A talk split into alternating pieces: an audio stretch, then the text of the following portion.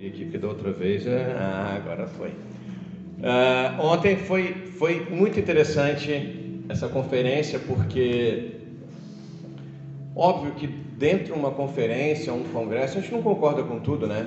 Por que, que a gente não concorda com tudo? Porque o nosso Criador, Deus, ele fez atualmente aproximadamente 8 bilhões de pessoas completamente diferentes. Se eu pegar vocês que vocês são tudo diferente, o olho é diferente, o cabelo é diferente, a fala é diferente, o coração é diferente, a motivação é diferente, é ou não é? Mas parece que a gente busca por uma unidade, uma unicidade que eu, eu acho que é legal a diversidade, sabe? Quando a gente entende e compreende que não há separação entre o material e o espiritual, fica mais fácil de você projetar a sua vida futura, que foi tema da ministração passada que eu dei. Quando nós trazemos a memória de que o nosso Deus, ele não nos criou porque estava entediado, de que o nosso Deus não criou o mundo porque ele estava sozinho. Não, nosso Deus criou o mundo, ele criou você, ele criou a mim porque ele estava feliz. E sendo feliz, estando no, tempo, no estado pleno dele, que sempre está, ele fez você e me fez. Então ele não fez você porque ele precisa de você. Ele não fez a mim porque ele precisa de mim. Olha que doce ilusão que conto da carochinha que foi criado na nossa cabeça tempos atrás, de que o nosso Deus é um Deus triste, um Deus impiedoso que fez a mim e a você para que nós padecêssemos aqui na terra. Olha que mentalidade destrutiva, olha que mentalidade que te empobrece. E eu quero te convencer de que você é um pobre fracassado, porque essa é a missão. Não é isso? Não, é claro que não, mas se a minha missão é falar do reino, é falar da palavra. Então é uma missão libertadora, porque o nosso Deus é um Deus libertador. O grande equívoco é qual mentalidade que você projeta a sua vida. Por exemplo, se você diz para você, eu estava, como todos nós fazemos, eu estava né, navegando pelo Instagram e tem um comediante que ele falou assim: não sonhe alto. O que ele disse eu discordo, porém faz todo sentido. Falou, não, não sonhe muito grande, porque você vai se dar mal. Sonhe que você é um fracassado e você vai conseguir alcançar o seu sonho. falei, rapaz, olha que grande verdade, e estava tudo a ver com a minha programação da pregação. Porque aquilo que eu sou e aquilo que eu defino que eu sou é o que eu vou alcançar. Qual é o grande problema? Que a gente, sonha coisas que a gente não está preparado para alcançar. Mas eu só sonhando, sim, mas você tem que se preparar para o seu sonho. E ele falou: então não sonhe, ou sonhe muito baixo, porque quando você sonha muito baixo, você alcança fácil. Por exemplo, se eu falar, amanhã, minha segunda-feira, eu quero que minha segunda-feira seja infeliz. Certamente será.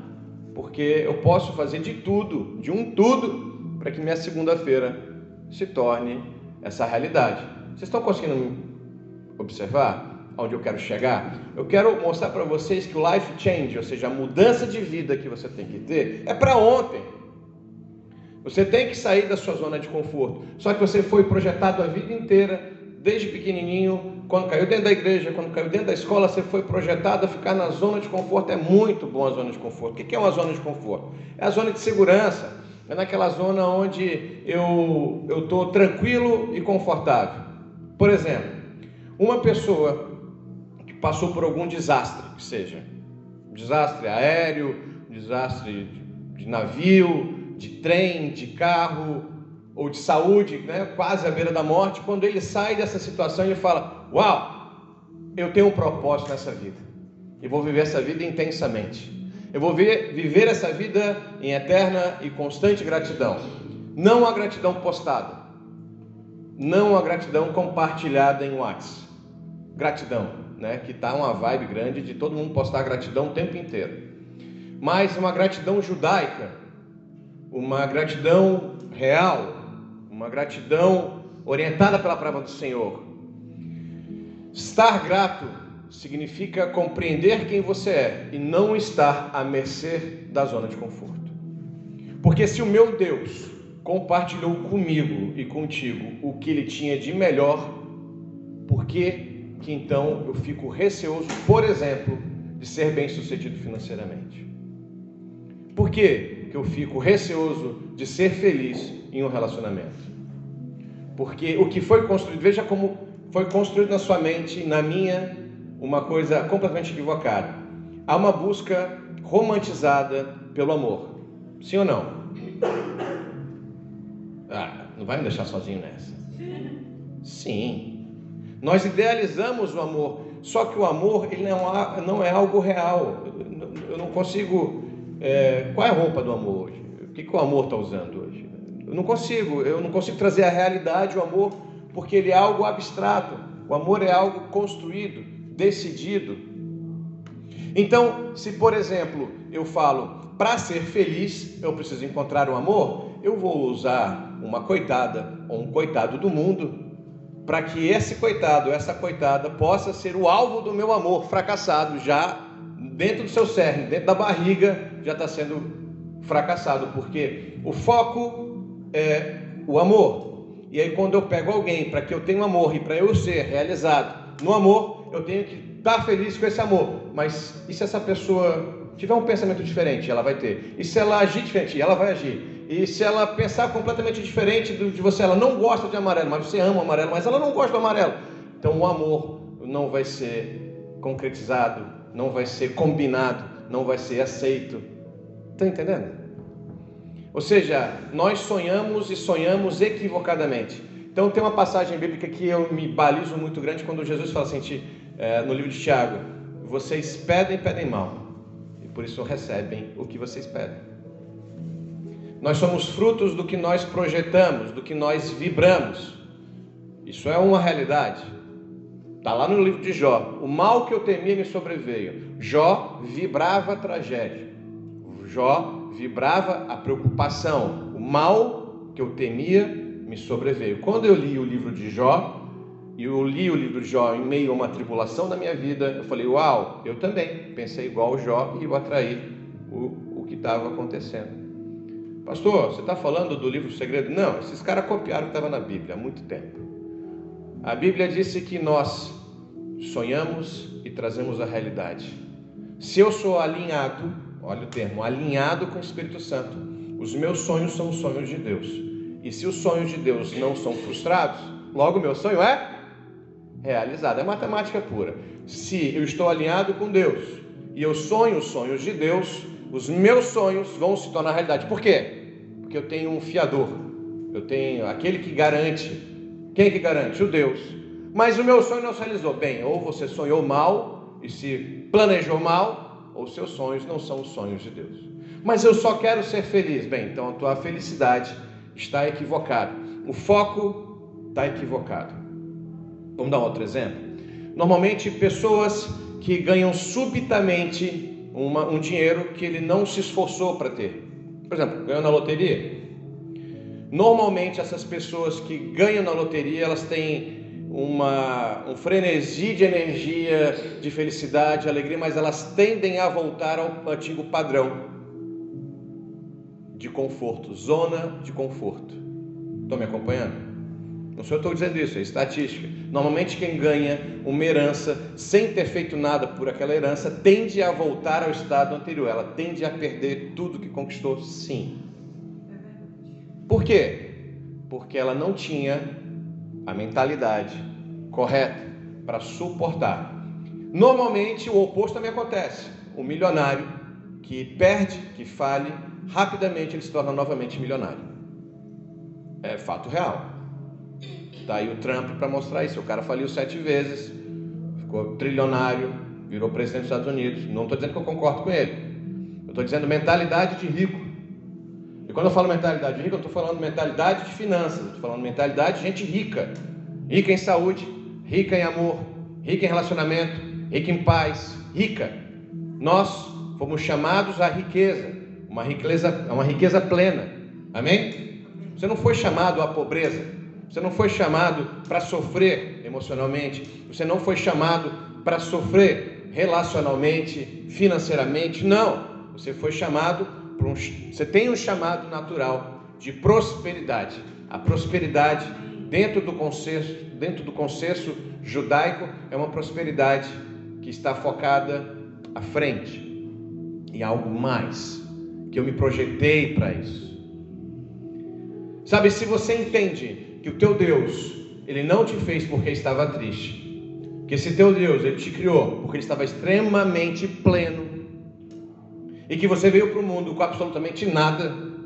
Bem, você então começa a viver por gratidão, porque tudo que tu tem, você conquistou. Mas qual é o grande problema de eu ter conquistado? Nenhum. Mérito seu, parabéns para você. Usufrua, seja grato. Isso é humildade. Humildade é saber o que você é, viver o que você tem plenamente. Isso não é arrogância. Se você for ler o livro deixado por Salomão, nossa, em todos os momentos ele fala: o que resta ao homem é comer bem, beber bem, viver bem. O resto é correr atrás do vento. Porque entenda que se você foca, por exemplo, é, é comum hoje em pregações você falar, o seu foco é ser milionário. Gente, vocês sonham tão pouquinho. Eu já passei do bilhão, eu já estou quase girando o trilhão. Mas você é arrogante, eu sou, não, meu foco é alto. Porque eu aprendi dentro de mentorias de que eu miro alto para ganhar um pouquinho abaixo. Se eu mirar abaixo, eu vou ganhar um pouquinho abaixo. Olha como é um espírito de pobreza, uma mentalidade de pobreza. Eu quero ser feliz no relacionamento. Você mirou baixo demais da conta. Aí a pessoa não corresponde, você já está baixo, já está frustrado, um relacionamento frustrado. Aí vira um relacionamento tóxico. Porque você projeta na pessoa a sua felicidade. Só que a pessoa tem a busca pessoal dela da felicidade dela. Ela é um ser pleno, completo, igual você. Todo um cosmo dentro dela. E ela também tem a busca pessoal dela. E você projetou nela, você Cara, gerou um fardo na vida de outra pessoa, a sua felicidade. Pastor, você está me dizendo então que eu posso sair daqui hoje sendo governado por mim e rumo a uma nova mentalidade? Você está me dizendo que isso é bíblico? É, completamente, é o que eu estou falando. Eu já tenho dito em várias pregações: arregaça a manga da, suas vida, da sua vida, toma o controle da sua vida e planeja melhor, sonha melhor. Mentalidade rica, mentalidade próspera. Abandona a mentalidade antiga. Eu tenho dito repetidas vezes que o difícil não foi tirar o povo do Egito, foi tirar a mentalidade do Egito no povo.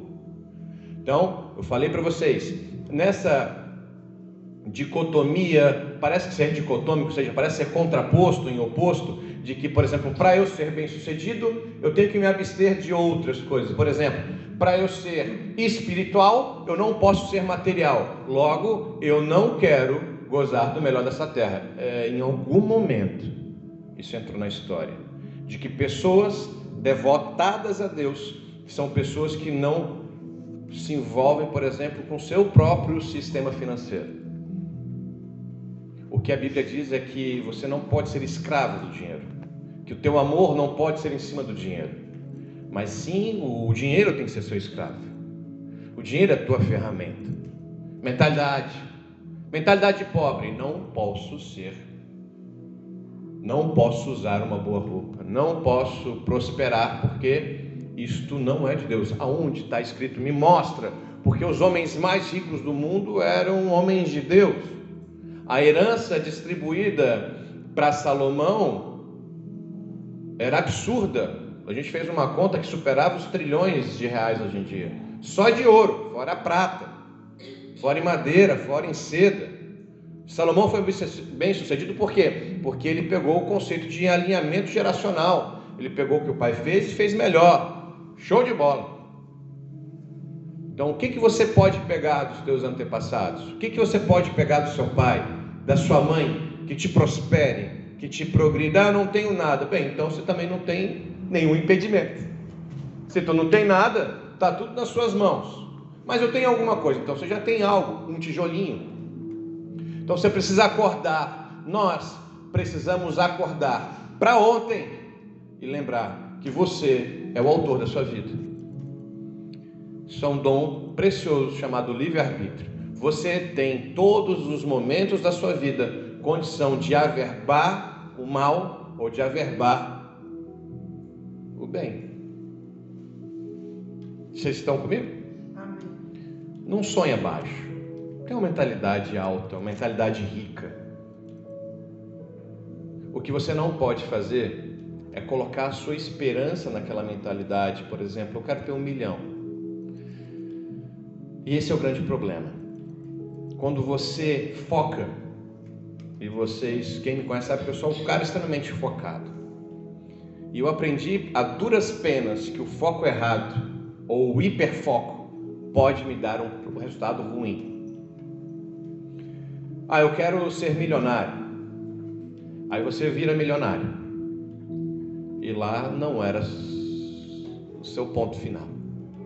Você se frustra, você tem uma sensação de vazio. Que você alcançou o que você sonhou. Só que você não tem preparo emocional. Você não consegue lidar com aquilo mais. E aí você rapidamente tem que buscar um outro foco. O que, que eu estou dizendo? Se você foca nessa vasilha que está aqui na frente, onde estão os pães da celebração, seu foco é chegar aqui. Só que se você vir muito focado, olha como vai ficar fácil. Se a Tainá, ela quer um pão, porque ela não lanchou, não teve o lanche da tarde. Ela está focada, ela quer o pão, ela precisa desse carboidrato. Ela quer porque quer, que ela está salivando. Ah, tem alguns que já estão salivando aí, né? E ela vem focada e tirando as cadeiras da mesa e vem com tanta energia que ela derruba o pão e o pão cai. Foco sem meta é o problema. Eu aprendi que foco sem meta causa ruína. Eu quero ser milionário para algo. Davi deixou uma fortuna para Salomão com uma meta. O foco era construir o templo. Meta: construir um templo para adoração ao Senhor. Meta. Qual é a meta do foco? Para que senão, ah, eu quero foco, quero me formar na faculdade. Se formou, e aí? Qual é a tua meta? Por exemplo, vou me formar em direito. Não tem meta. Vira padeiro. Meu foco é ser uma pessoa espiritual. Sem meta, vira um fariseu. Com meta, vira um pregador, vira um evangelista, vira um apóstolo, vira um profeta, distribui, transborda. O foco pode ser ter essa taça que está com suco de uva, cheia. Bem, aí você encheu. Olha como fica fácil essas alusões. Quando enche o suco, eu posso botar mais quanto de suco? Absolutamente nada, porque já está cheio. Senhor, a minha meta é encher para esvaziar. Eu quero ser cheio do Senhor para me esvaziar, para me encher, para me esvaziar, para dar tempo de eu me reciclar, de eu me renovar. Porque se eu me encho de doutrinas, se eu me encho de achismos do meu umbigo, vem, ó, estou me enchendo de doutrinas alheias de igrejas. Eu estou me enchendo de mim mesmo chega um momento que o copo transborda e Deus não consegue colocar absolutamente mais nada. Então, Senhor, me enche, me esvazia, me enche, me esvazia. A gente disse que a água que você olha no rio nunca é a mesma água, né? Ela já passou. Já passou. Já passou de novo. Então a gente precisa ter uma mentalidade rica de giro, de crescimento, de avanço do reino, e aí eu quero te dizer que se você não fizer isso urgente, urgente, você está fadado. Você mesmo está criando uma zona de conforto que poderá, e eu repreendo em nome de Jesus, ser o seu sepulcro caiado. O cara é general e manda durante 40, 50 anos a fio. O general manda e desmanda. Sabe o general do exército, da marinha, da aeronáutica? Ele manda, não manda? O general é o topo da cadeia, né? Na maioria, general. Na marinha seria o comandante de guerra. No outro seria um brigadeiro na aeronáutica. Seria mais ou menos isso. Bem, mas o que eu quero dizer é que ele tem, ele tem autoridade, não tem? Gente, vocês estão aqui comigo? Ele tem autoridade ou não tem? Tem. General tem autoridade. E quem não obedecer à autoridade do general capuz, vai preso, vai ser, vai sofrer as consequências do Código Penal Militar. O grande problema é que enquanto enfarda, ele tem autoridade. Autoridade posicional. Realização posicional. A partir do momento que ele tira a farda, ele vai para uma padaria de chinelo e bermuda. É capaz dele não mandar nem na atendente. Porque ele não tem poder, autoridade pessoal. Ele tem poder posicional. Mas onde você quer chegar? Eu quero dizer que nós às vezes temos um foco de ter poder, autoridade, posicionamento. E eu falei, não tem problema, desde que você tenha uma meta. Você pode pegar uma pessoa que é um líder nato, que nasceu para liderar, cheio de problemas, porém ele sabe liderar.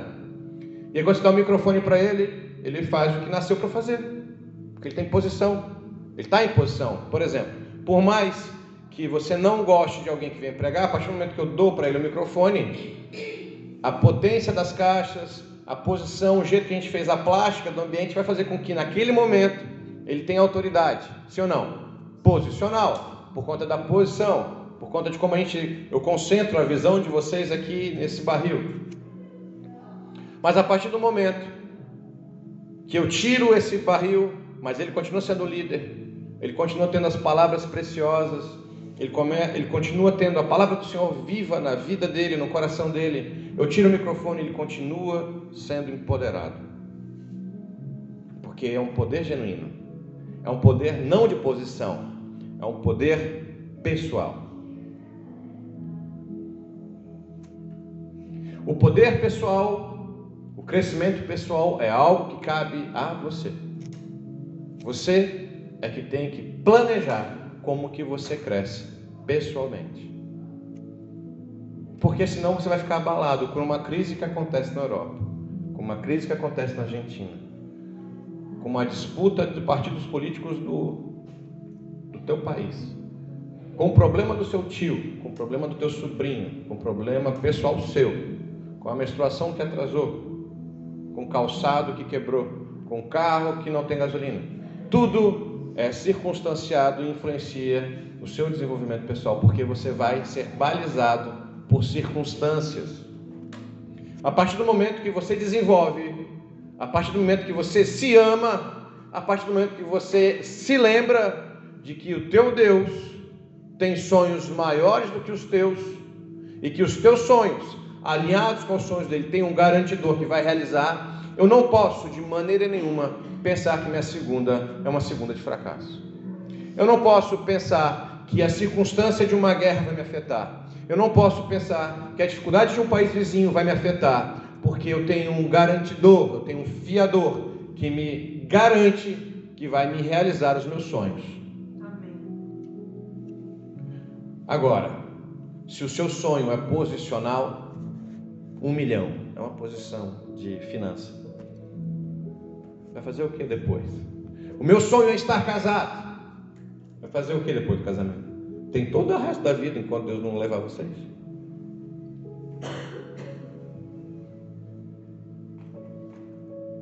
Sabe, a gente precisa entender que você é imagem e semelhança do the best, do melhor, do grandioso, do alfa, do ômega. Não envelhece, não fica jovem, ele é de eternidade em eternidade. Você não é qualquer um, não é qualquer uma. Você tem que olhar para o espelho e falar: Ah, eu gosto do que eu estou vendo.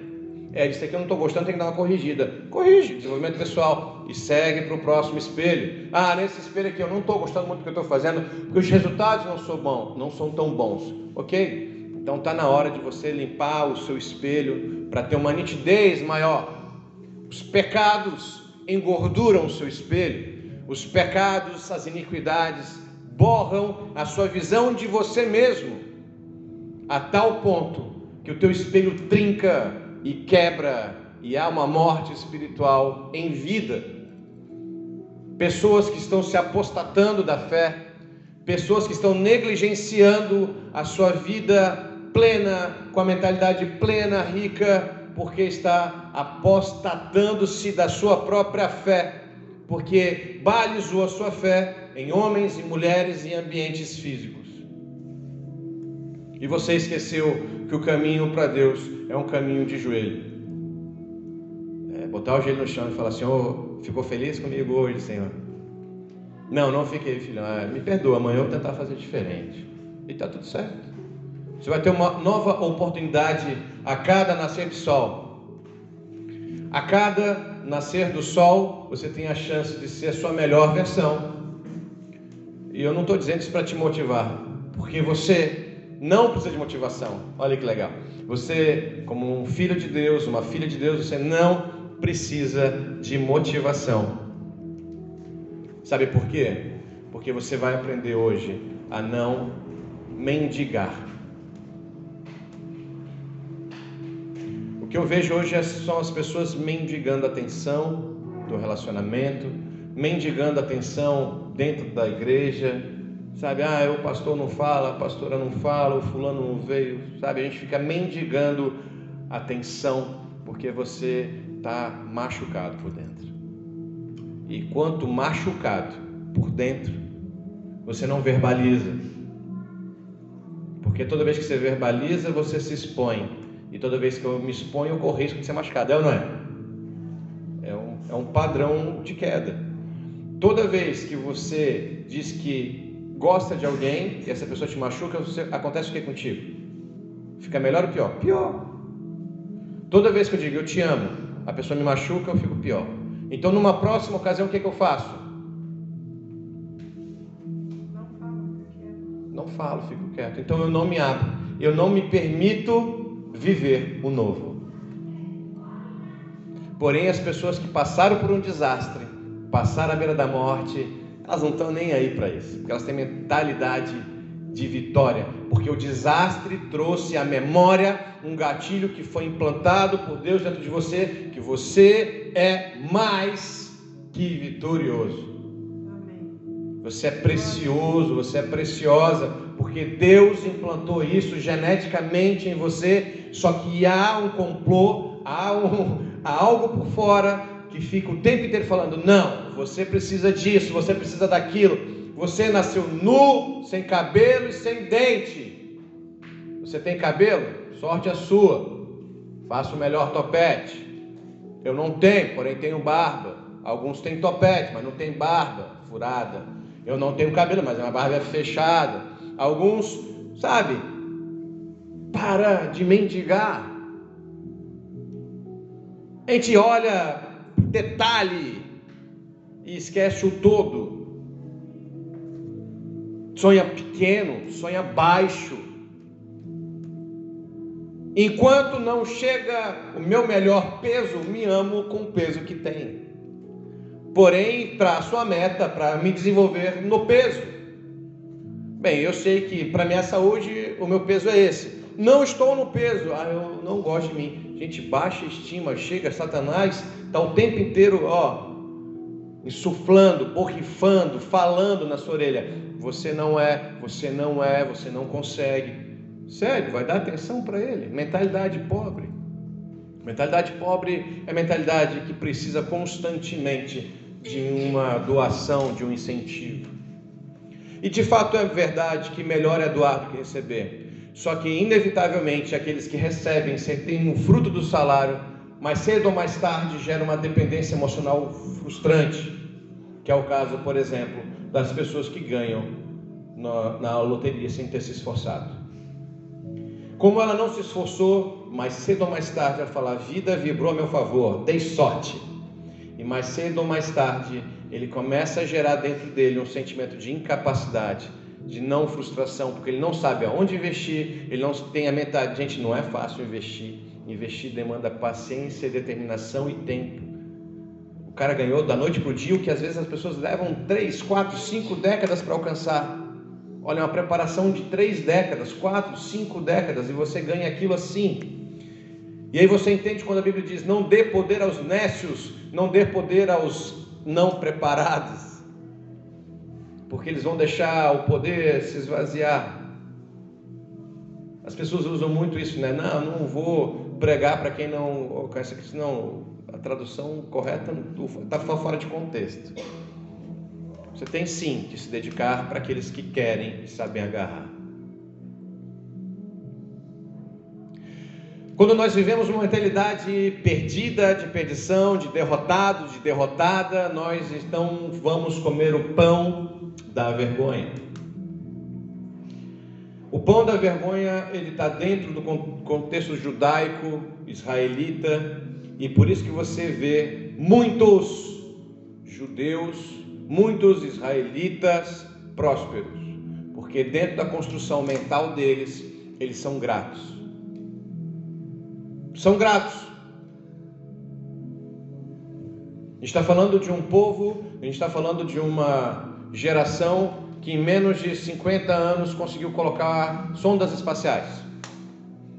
Estamos falando de um povo restrito, cercado por mar, cercado por montanhas, que não tem para onde correr, tem 60 a 70% do país é deserto, eles são os maiores exportadores de laranja. Grátis. Foram destruídos, perseguidos e não ficam murmurando. Eu não estou falando que aqueles ou aquela classe que foi machucada ao longo da história não tem jeito de ser ressarcida. Só que os judeus não têm uma classe específica. O fato de ser judeu não te coloca mais fácil na faculdade. Porque eles sabem que por Deus, pelo Yeshua que eles servem, o guarda de Israel não dormita, eles vão ser vencedores. Essa mentalidade que eu tenho e que eu gostaria que vocês tivessem. Eu posso não estar na minha versão melhor de riqueza, porém eu tenho a mentalidade de rico. Eu posso não estar na minha melhor performance física, mas eu tenho uma mentalidade de rico. E eu sei que se eu me esforçar, se eu focar com meta, eu chego no corpo que eu quero, na riqueza que eu planejei, no relacionamento que eu idealizei, no carro que eu sonhei, na casa que eu quero. Porém, seja grato e associe isso com uma pitada de ação. Porque você é mais que vencedor. Você nasceu sim. Sem roupa, nasceu sim, indefeso. E você está aqui hoje. Forte, feliz, abençoado. Por que, que você deixa os outros falar para você de que você não é capaz? Por que, que você fica com carimbinho? Os outros falam que você não vai conseguir ser a verba. Por que, que os outros falam que você não pode estar aqui e você é verba? Por que, que Satanás fica o tempo inteiro mandando boleto e fala, caramba, não tenho grana? A verba. Por que, que você libera a frase assim, não tenho dinheiro no momento e você é a verba? Por que, que você se esforça e tem uma mentalidade pobre?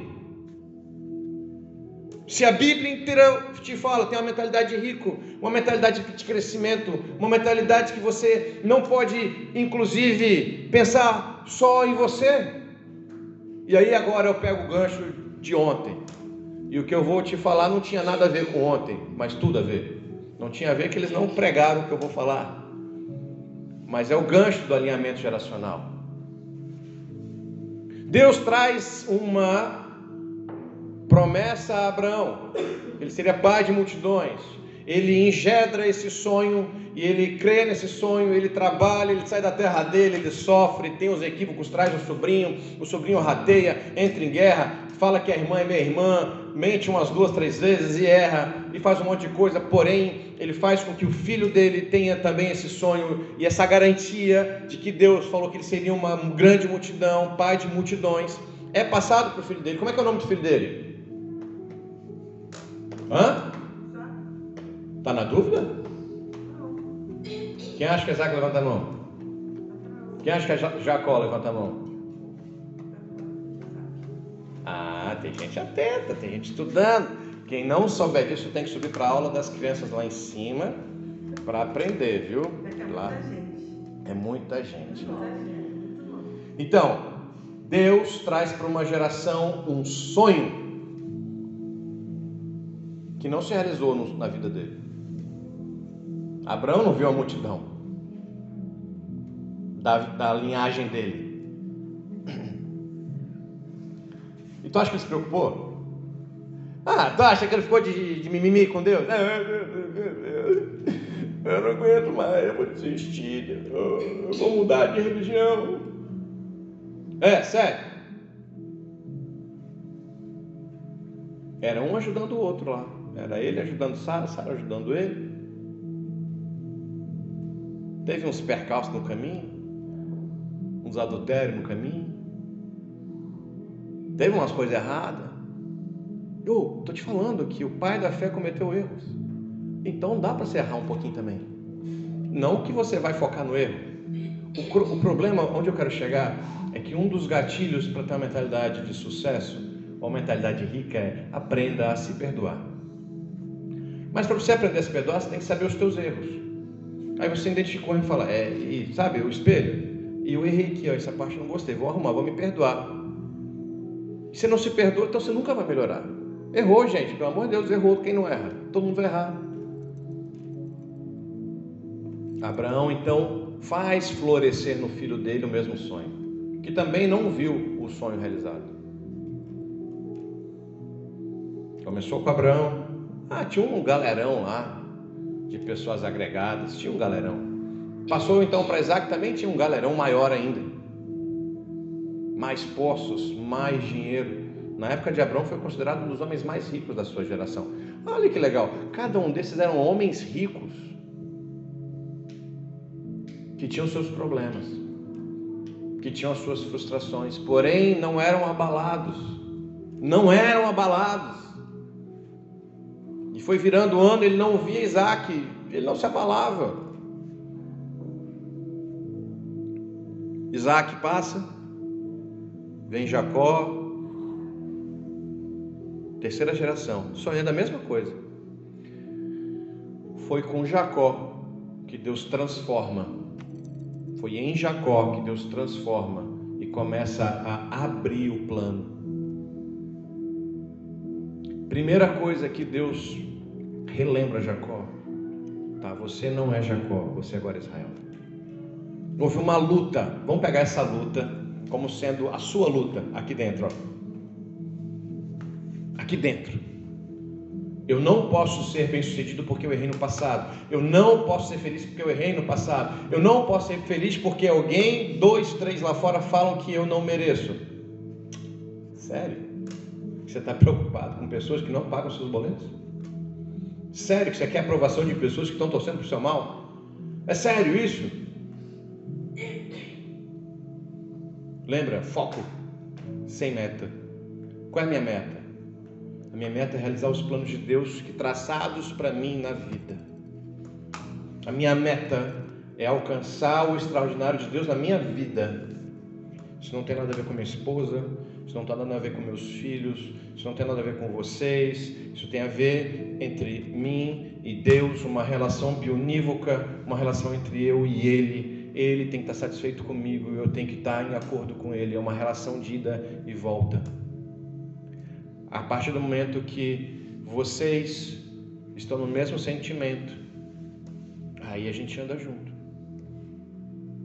Se você começar a se afastar do plano e projeto de Deus, eu não vou te abandonar, mas não ando contigo. Olha como é dolorido isso. Isso é antitoxicidade. O relacionamento tóxico ele acontece quando pessoas próximas que diz que te amam começam a te sufocar. É ou não? É. Mas eu não tenho que andar com essa pessoa tóxica. Mas eu amo essa pessoa tóxica às vezes. Deus ele não quer que você esteja dentro desse culto para agradar homens. Ele não quer uma relação tóxica com você.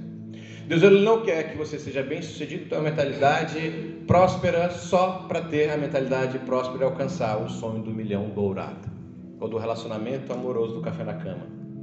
Não, ele quer uma relação extraordinária. O que é extraordinária? Acima do ordinário, do que é comum. É o que a pastora falou. Projeto ir além não é o que você tem que fazer, é que você vai fazer além não é viver o que você nasceu para viver, é viver além. Comer o melhor dessa terra não significa esbanjar manjares, significa gratidão no pão com manteiga, no pão com mortadela, com fiambre, no pão melhor que existe, um pão feito na própria Itália. Está entendendo?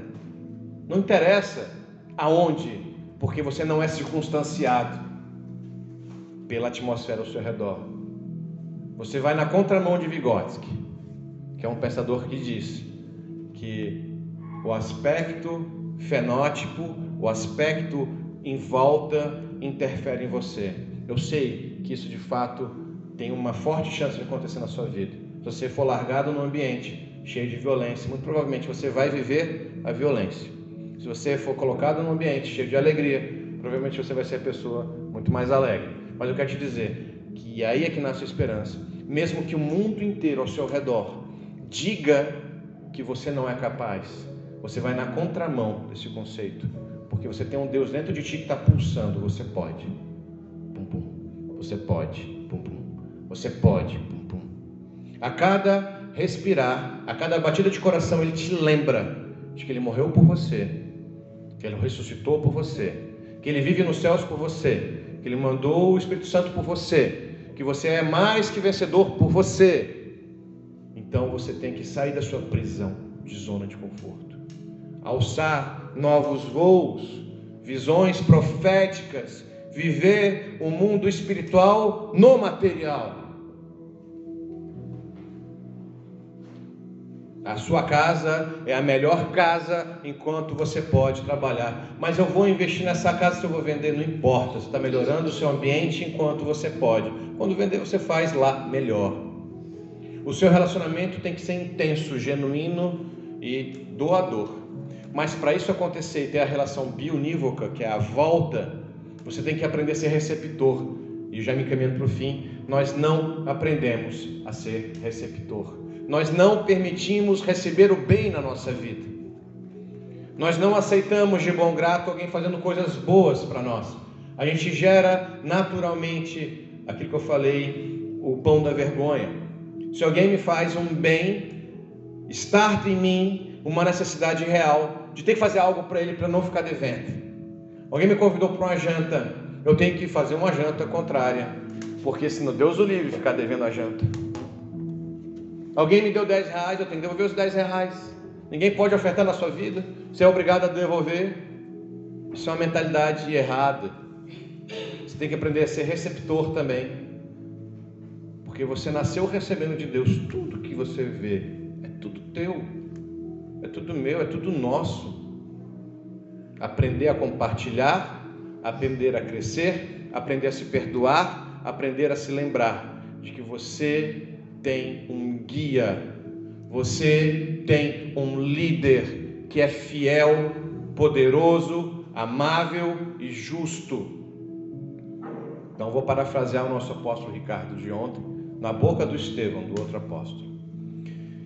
Quando ele falou aquilo, eu lembrei e eu estava, eu tive a oportunidade de estar nessa pregação do apóstolo Ricardo, quando ele fala sobre justiça de Deus. A justiça de Deus não é ver aquele que te fez mal sofrendo consequências. A justiça de Deus é a restituição do ofendido.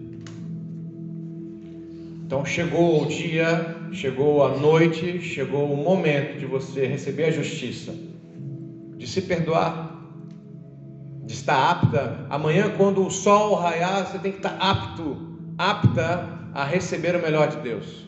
Amém? Amém?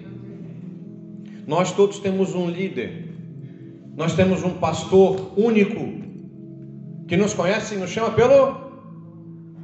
Não é pelo apelido, não. É pelo nome.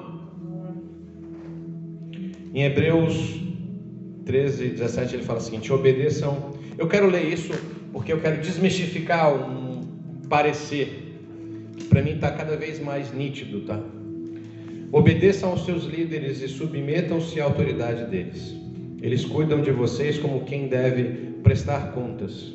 Obedeçam-lhes para que o trabalho deles seja uma alegria e não um peso.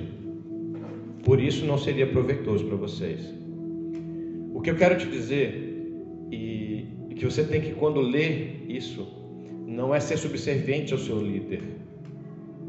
A subserviência é diabólica. A subserviência, dizer sim, o amém está fora de contexto, fora de propósito. Eu quero ler de outro jeito, a mesma versículo. Obedeçam. Versículo 17. Obedeçam a Deus, a Jesus, ao Espírito Santo. Submetam-se à autoridade deles. Eles cuidam de vocês como quem deve prestar contas. E quando a gente presta contas, a gente tem que fazer com diligência, com muita presteza, com muita delicadeza, com muita precisão, não é isso? Porque eu tenho que prestar contas. Obedeçam-lhes para que o trabalho deles, quem é eles? Deus, Jesus, o Espírito Santo, seja uma alegria e não um peso. Querido, se você não pode permitir que a igreja que você congregue entre em um caminho tóxico de relacionamento. Você não pode permitir que a igreja onde você congrega ela venha te roubar a paz. Mas lembre, é um caminho de mão dupla. Né? Quando nós olhamos para um líder, esse líder prega o que está na Bíblia, aí você pode dizer amém. Se o que ele disse não está na Bíblia, não diga amém. Não seja subserviente. Porque você tem um elo, uma aliança é com Jesus. Amém? O teu pastor, a tua pastora, o teu líder que te discipula na célula, ele é um facilitador da compreensão desse caminho. Ele tem que facilitar a compreensão. Porém, todavia, contudo, entretanto, pode ser que em algum momento você não queira ouvir o que a Bíblia diz. E você pode rasgar uma folha. Assim, ó. É doido que eu rasguei minha Bíblia? Eu rasguei uma folha do lado. Não sou doido de rasgar a Bíblia. Mas parecia, né? Não, né? Sabe, querido, a Bíblia, ela conta a história de sucessos, homens e mulheres de sucesso, porque aprenderam a obedecer a Deus. O teu chamado é para obedecer à Trindade, o teu chamado, o meu chamado é obedeçam à Trindade e submetam-se à autoridade deles. Da Trindade, de Jesus, do Espírito Santo, de Deus, não de homens. Porém, todavia, contudo, entretanto, se esses homens e essas mulheres dizem a mesma coisa que Deus, então eu me alianço com esse irmão, mesmo que esse irmão esteja empoderado com uma farda, no caso, uma farda espiritual, sim, pastor ou pastora. O que eu quero te dizer, querido, é que você tem que ir para casa e analisar a sua roupa mental. Será que o seu marido te obedece só porque você está com a roupa de esposa? Será que Mulher, você olhando para o seu marido, você só obedece o seu marido e o marido tem que se olhar: será que minha esposa só me obedece porque eu estou com a roupa de esposa? Será que os meus funcionários só me obedecem porque eu estou empoderado com a roupa de empreendedor, de proprietário? Será que os líderes dentro da minha igreja só me obedecem porque eu estou empoderado com a roupa de pastor?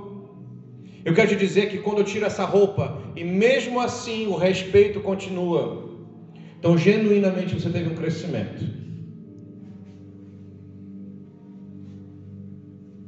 Estava ouvindo com minha esposa, confesso, indo jantar com ela, Marília Mendonça. Confesso a todos. E lá dizia uma frase. Tocou a música. Tocou a música, é. Tocou a música. E na música, parafraseada, ela dizia: Os outros dizem que eu mudei, só você que não percebe. Eu não sei a música porque eu não, não, não ouço muito. Acertei? Tem uma sofredora ali, ó. A sofrência é a rainha da sofrência, né? Então, mas diz mais ou menos que todos dizem que eu mudei, só você disse que eu não mudei. Querido, hã? é só você, como é que é? Daqui a pouco você vai para o podcast, eu quero ver os pastores me pegando na jugular só porque eu ouvi isso. Mas está tudo bem, se você ouve, está tudo bem. Deus perdoa e Deus abençoa. Tem coisas que são reais lá, tá? Os caras passaram por um problema, né? Então eles conhecem que passa. Pessoal. O comportamento do Igor também mãe. Eu mudei só a mãe que não viu dele começa a julgar. É, tá vendo? Querido, o desenvolvimento pessoal é um gatilho. Por que, que eu estou dizendo isso? Porque você tem que sair daqui hoje pensando assim, caramba. Isso é palavrão não, né? Não, né? Graças a Deus, Senhor. Passei perto, Senhor. Raspei na tinta. Sabe, a gente tem que ir para casa e falar assim: Uau, o meu espelho está tá desembaçando. Eu posso chegar em casa e limpar o espelho de quem eu sou. Sabe, fazer uma autoimagem minha e aí colocar Jesus do meu lado.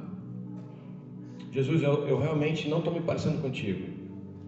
Não, Jesus, eu realmente estou parecendo contigo. Quando as pessoas começam a notar a sua mudança, isso vai ser um sinal de que você está no caminho da, do desenvolvimento pessoal. O desenvolvimento pessoal é uma busca constante. Traz para a tua realidade isso. Sabe, mas tenha meta. Não desenvolva só por desenvolver. Desenvolva com meta. Facilitar a vida dos outros, melhorar a vida dos outros, fazer com que alguém respire mais aliviadamente falando. Isso é viver a igreja.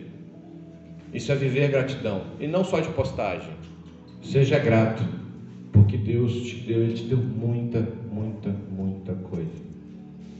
Depois que você se desenvolver, você tem que se preocupar com a tua geração futura. Então esteja alinhados. Se conecte com pessoas que têm esse alinhamento. De novo, a mesma historinha. Nós somos a média das cinco pessoas que a gente mais convive. Então, selecione as cinco pessoas que você convive bem, que têm o mesmo alinhamento. Pode ser que no caminho você se divirja um do outro, mas a meta final é a mesma seguir a Cristo, porque o nosso chamado é obedecer ao líder supremo, obedecer ao líder da igreja. Cara, o líder da nossa igreja não é o Jair, não é o João, não é o Ricardo. O líder é Jesus. É Jesus. Eu tenho que me submeter à autoridade dele. Porque quando eu falo, Senhor, livra-me de todo o estou dizendo que Ele é o governante da minha vida. Quando eu oro Pai Nosso, estou dizendo que a vontade dele é feita na terra, assim como é feita no céu. Então eu não posso ter mais de mim do que dele, eu tenho que ter mais dele. Amém? Amém. Pastor, até nós pode vir fazer a ceia.